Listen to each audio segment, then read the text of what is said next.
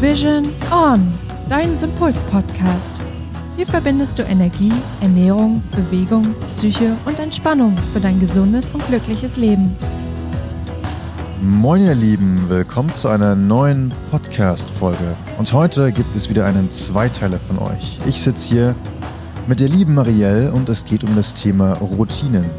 Und im ersten Teil unseres Zweiteilers sprechen wir einmal darüber, was Routinen eigentlich sind, wie sie entstehen, welche Vor- und Nachteile Routinen haben und zum Schluss, wie ihr diese Routinen durchbrechen könnt und wie ihr sie ersetzt. Dabei werden wir natürlich auch nochmal ein paar persönliche Anekdoten und Geschichten mit einfließen lassen. Also seid gespannt und bis gleich. Hallo, liebe Marielle. Hallo, lieber Hannes. Schön, dass du heute wieder mit dabei bist. Ja, ich freue mich sehr. Vielen Dank. Und ja, Routinen. Routinen sind ja ein Thema, was uns tagtäglich ereilt. Also ich kenne keinen, der keine Routine hat. Aber die Frage ist, was versteckt sich eigentlich hinter dem Wort Routinen? Und ich glaube, den meisten ist das gar nicht bewusst, dass Routinen Gewohnheiten sind. Und Gewohnheiten sind Verhaltensweisen, also im Prinzip nichts anderes als Handlungen, die wir ja räumlich und zeitlich in ähnlicher Weise immer wieder wiederholen. Mhm. Und davon haben wir ganz schön viele jeden Tag. Du sagst es. Und da würde ich sagen, steigen wir doch einfach mal damit ein, welche ja alltäglichen Routinen uns so begleiten, die uns vielleicht gar nicht so sehr bewusst sind. Und ich fange einfach mal an mit der Auswahl und der Reihenfolge der Kleidungsstücke, also die Art und Weise, wie wir uns jeden Morgen nach dem Aufstehen anziehen. Ich glaube, die wenigsten nehmen das ganz bewusst wahr, dass sie sich immer wieder dieselbe Socke, zum Beispiel die linke Socke zuerst anziehen, dann die rechte Socke, zuerst die Hose, dann das Hemd oder die Bluse. Und ich glaube, das ist so eine kleine versteckte Gewohnheit oder eine, eine versteckte Routine, die sich ja, die wir schon so lange mit uns tragen, dass sie ja re recht unbewusst abläuft. Ganz genau, geht mir ehrlich gesagt jeden Morgen auch so. Und dann, wenn wir uns angezogen haben, zum Beispiel überlegt mal, welchen Weg zur Arbeit nehmt ihr jeden Morgen? Das ist tatsächlich meistens derselbe. Auch die Art und Weise. Nehmen wir jeden Tag die U-Bahn oder das Fahrrad? Nehmen wir immer dieselbe Route mit dem Fahrrad? So ist es. Und bevor du den Arbeitsweg antrittst, bist du sogar schon in der nächsten Routine. Denn die Art und Weise, wie du dir die Zähne putzt, das ist eigentlich auch immer wieder dasselbe. Du fängst links an, gehst nach rechts oder fängst rechts an oder unten oder oben. Ja, und schon wieder steckst du fest in deiner Routine drin. Genau. Angekommen im Büro zum Beispiel gibt es auch die nächsten Routinen. Wie kommst du an, wenn du an deinen Tisch gehst? Wo stellst du deinen Kaffee oder deinen Tee ab? Trinkst du erst noch gemütlich deinen guten Morgendrink oder machst du direkt den Computer an? Wie ordnest du deinen Tisch, bevor es losgeht? Schreibst du, schreibst du vielleicht noch eine To-Do-Liste? All das sind auch Routinen in der Arbeit. Und für diejenigen, die sogar auf Arbeit die Schuhe schon ausziehen, das wird auch immer gleich passieren. Entweder der rechte Schuh zuerst oder der linke zuerst. Aber Hannes, sag mal, wer zieht denn seine Schuhe bei der Arbeit aus? Ja, du wirst es nicht glauben. Mehr Leute, als du denkst. Ich habe das jetzt schon wirklich einige Mal erlebt, egal ob großes Büro, kleines Büro, Großraum, Einzelbüro. Es gibt tatsächlich jede Menge Menschen, die ihre Schuhe dabei ausziehen. Kann ich aber auch verstehen, denn nicht jeder Schuh und auch nochmal, ja, die Grüße gehen raus an die Damenwelt. Ähm, ich glaube, da gibt es einige Schuhe, die totschick aussehen, aber bei denen es sich ja deutlich angenehmer anfühlt, wenn sie ausgezogen sind. Oh ja, das stimmt. Also zum Thema Entspannung auf der Arbeit ist das auf jeden Fall eine gute Sache. Tja, und wir hatten es gerade schon angesprochen, dass diese Routinen teilweise sich schon so verfestigt haben, dass sie ja regelrecht unbewusst ablaufen. Und an dieser Stelle möchten wir noch einmal ganz ja, explizit darauf hinweisen, dass es einen Unterschied gibt zwischen unbewussten und bewussten Routinen. Genau, also dieses unbewusste ähm, zum Beispiel in den Tag starten mit deinen gleichen Abläufen. Das ist zum Beispiel ähm, der Fall für eine unbewusste Routine, weil du es gar nicht wirklich präsent wahrnimmst oder dir dessen bewusst bist. Außerdem kann es sein, dass wir Verhaltensweisen von anderen Menschen in unserem Leben kopieren oder nachahmen. Ähm, vor allem enge Bezugspersonen, beobachtet es mal bei euch, vor allem im Familienkreis, sei es die Eltern oder Geschwister kopiert man ab und zu, ohne sich dessen wirklich bewusst zu sein. Also bei mir selber, manchmal ertappe ich mich dabei, dass ich plötzlich ja in Redensarten verfalle, wie meine Mutter sie benutzt, zum Beispiel. Ähm, oder auch während dem Essen, wenn man so groß wird, zum Beispiel, dass die Eltern, vor allem vielleicht der vielbeschäftigte Papa, immer erreichbar sein muss und das Handy wie selbstverständlich äh, mit auf dem Esstisch liegt, dann machen wir das auch so, ohne uns dessen vielleicht wirklich bewusst zu sein. Und das wird dann schnell auch mal zu einer neuen Routine. Was ich euch gerne noch erzählen möchte aus meiner eigenen Geschichte, vielleicht hat der ein oder andere es schon äh, mitbekommen in unserer Burnout-Folge unseres Podcasts. Ich selber habe vor ein paar Jahren einen Burnout erlebt und habe jetzt nochmal für diese Folge reflektiert, Mensch, was hatte ich denn für unbewusste, schlechte Routinen und Gewohnheiten mir angeeignet, die dazu geführt haben, dass ich im Endeffekt auf diesen ganzen Ebenen körperlich, geistig und seelisch krank wurde und letztendlich im Burnout ähm, gelandet bin. Und das waren auch eben neue Verhaltensweisen, die sich Schritt für Schritt ganz unbewusst ja entwickelt haben. Zum Beispiel war es für mich irgendwann eine Gewohnheit, im Büro gegenüber einer bestimmten Kollegin oft in die Opferrolle zu gehen, weil sie sehr dominant war und ich nicht sehr selbstbewusst ihr gegenüber und dann wie selbstverständlich immer schon, auch wenn es gar keine Konflikte gab, immer trotzdem in die Opferrolle verfallen bin bei ihr. Oder dass ich morgens direkt, wenn ich teilweise schon mit Bauchweh ins Büro kam, meine Maske aufgesetzt habe. Die Maske der immer fröhlichen, netten PR Marielle, die ich aber gar nicht mehr war hinterher. Und auch das, ja, hat eine Zeit gedauert, bis mir das bewusst geworden ist. Das lief einfach ganz automatisch ab.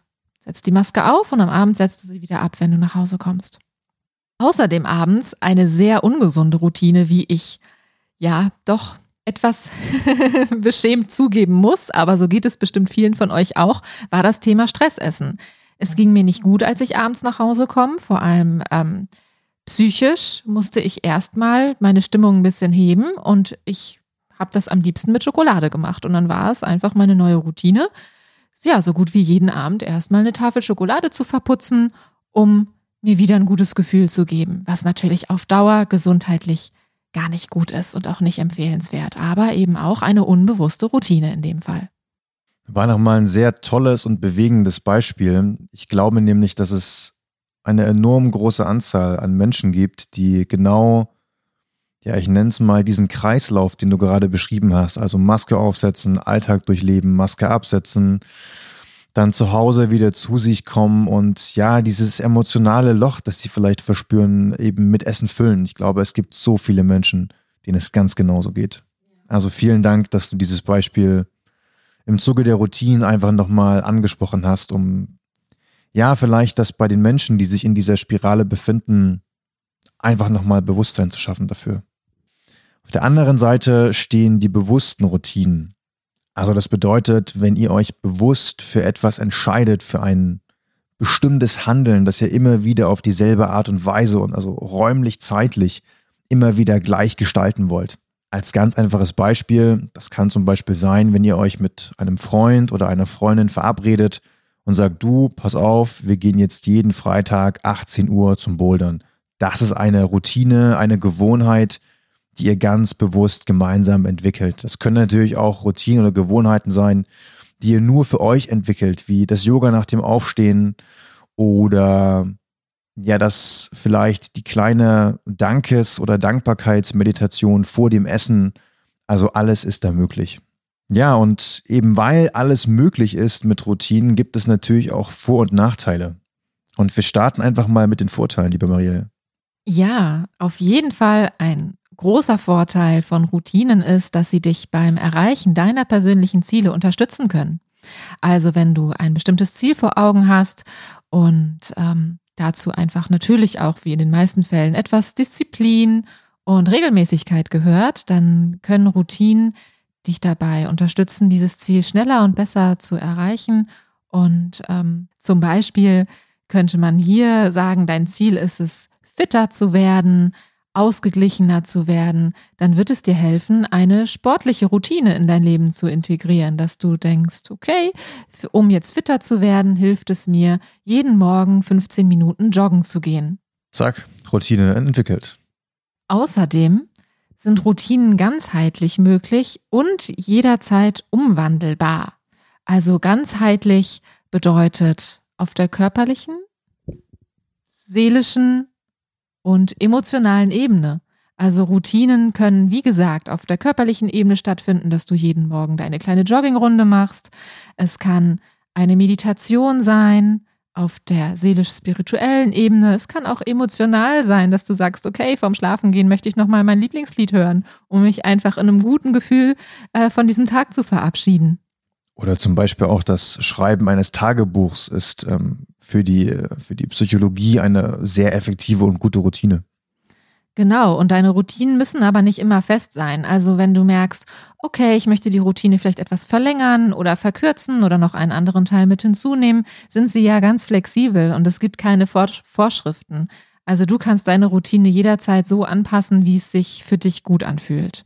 Und deshalb sind sie auch ein sehr, sehr schöner Spiegel deines Selbst, weil du dich in ihnen ja verwirklichst und dich auch kennenlernen kannst dadurch. Ne, wann fällt es dir leicht, die Routine beizubehalten, wann nicht? Was möchtest du vielleicht verändern? Und was für Routinen mache ich? Wie zeigt sich meine Persönlichkeit darin? Möchte ich vielleicht ähm, Musik mit einbinden? Ja, möchte ich Routinen eher alleine machen oder mit jemandem zusammen? All das zeigt dein Selbst vom Innen nach außen.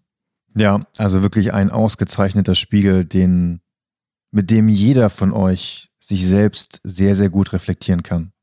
Ja, und neben den ganzen Vorteilen gibt es, wie das immer so im Leben ist, auch ein oder zwei Nachteile. Ähm, denn solange du gesunde Routinen hast und zielfördernde Routinen hast, ist auch alles gut. Es gibt jedoch auch Routinen, die dich im Erreichen deiner Ziele blockieren können.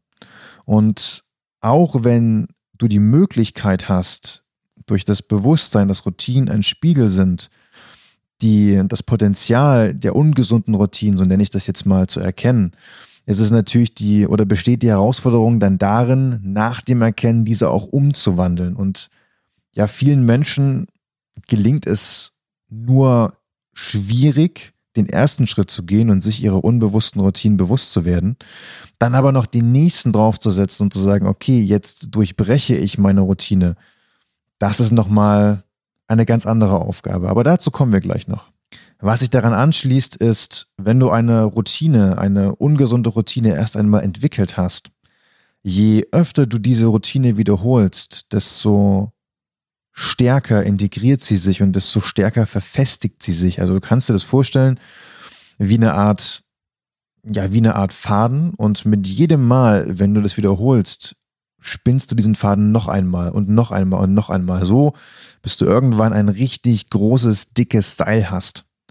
Und das führt natürlich dazu, dass wenn du diese Routine dann auflöst, dass du eben nicht nur den ersten Faden auflösen darfst, sondern eben das ganze Band.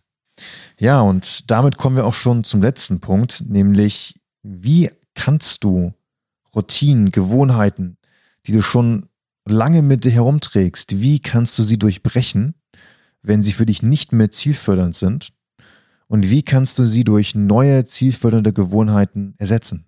Ja, du hast es eben schon ein wenig angedeutet. Der allerwichtigste und erste Punkt ist natürlich, wenn man eine negative Routine oder ungesunde Gewohnheit auflösen möchte, sich mal anzugucken, was ist denn meine Motivation eigentlich dahinter gewesen?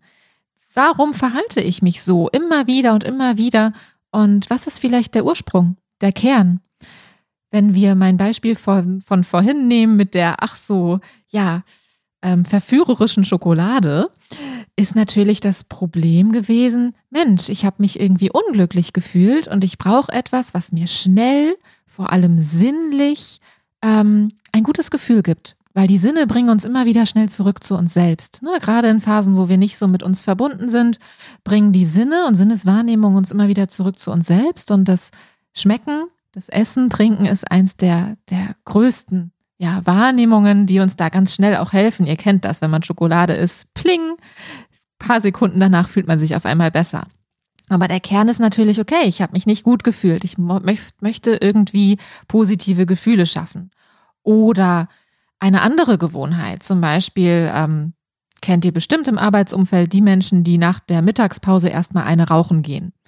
Warum? Weil sie vielleicht gar nicht unbedingt die Zigarette brauchen oder wollen, aber diesen Austausch mit den Kollegen, mit den Menschen, das Gefühl zu haben, hey, ich bin hier in einer Gruppe, in einer Community und wir können noch ein bisschen quatschen. Das könnte vielleicht auch ein, ein Hintergrund sein, warum man diese Gewohnheit entwickelt. Ja, was aber wichtig ist, wenn du mit einer alten Gewohnheit direkt brechen willst und das von jetzt auf gleich tust, ohne vielleicht dir erstmal Gedanken zu den Motivations- und ähm, ja, den Auslösern zu machen, den Motivationsgründen, ist, dass du schnell in Entzugserscheinungen kommst. Gerade wenn wir ja auf der körperlichen Ebene, wenn es um Essen, Trinken, Süchte, Drogen, Alkohol in diesen, diesen Dingen geht. Ähm, aber auch natürlich auf emotionaler Ebene, weil dein, dein normales System, was es gewohnt ist, plötzlich diesen Cut erfährt.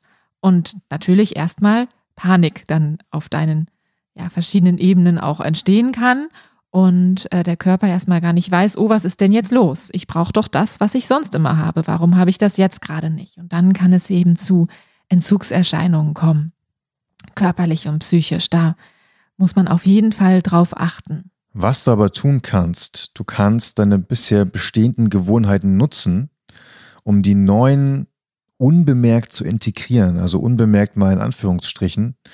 Das bedeutet, dass du deine neue Gewohnheit auf deine bisher bestehende Gewohnheit so ein bisschen drauflegst. Als kleines Beispiel, nehmen wir mal an, du fährst immer wieder denselben Weg auf Arbeit und wenn du morgen aufstehst und morgen wieder auf Arbeit fährst, biegst du an der ersten Gelegenheit einfach mal in die andere Richtung ab. Wenn du dann später wieder auf denselben gewohnten Weg zurückfindest, dann hast du trotzdem, du hast trotzdem diese kleine Veränderung, die dir hilft, ähm, ja, mit dem, mit den Sinnen vielleicht fokussierter zu sein, aufgeweckter zu sein. Also ich nehme gerade dieses Beispiel, weil ich mich daran erinnern kann, wir hatten einen Professor damals an der Universität, der genau das mal mit uns gemacht hat.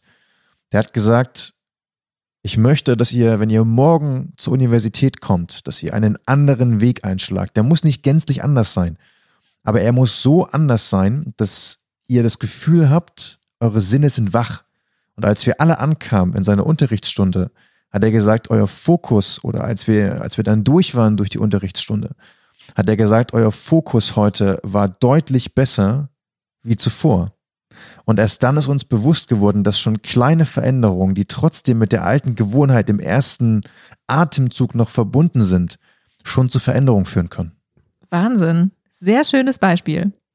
Ja, und wenn ihr jetzt Gewohnheiten gefunden habt, zielführende Gewohnheiten, die ihr immer wieder machen wollt, wo ihr mit kleinen Schritten angefangen habt, dann geht es um die Frage der Wiederholung. Und das ist eine Frage, die wir tatsächlich sehr oft gestellt bekommen.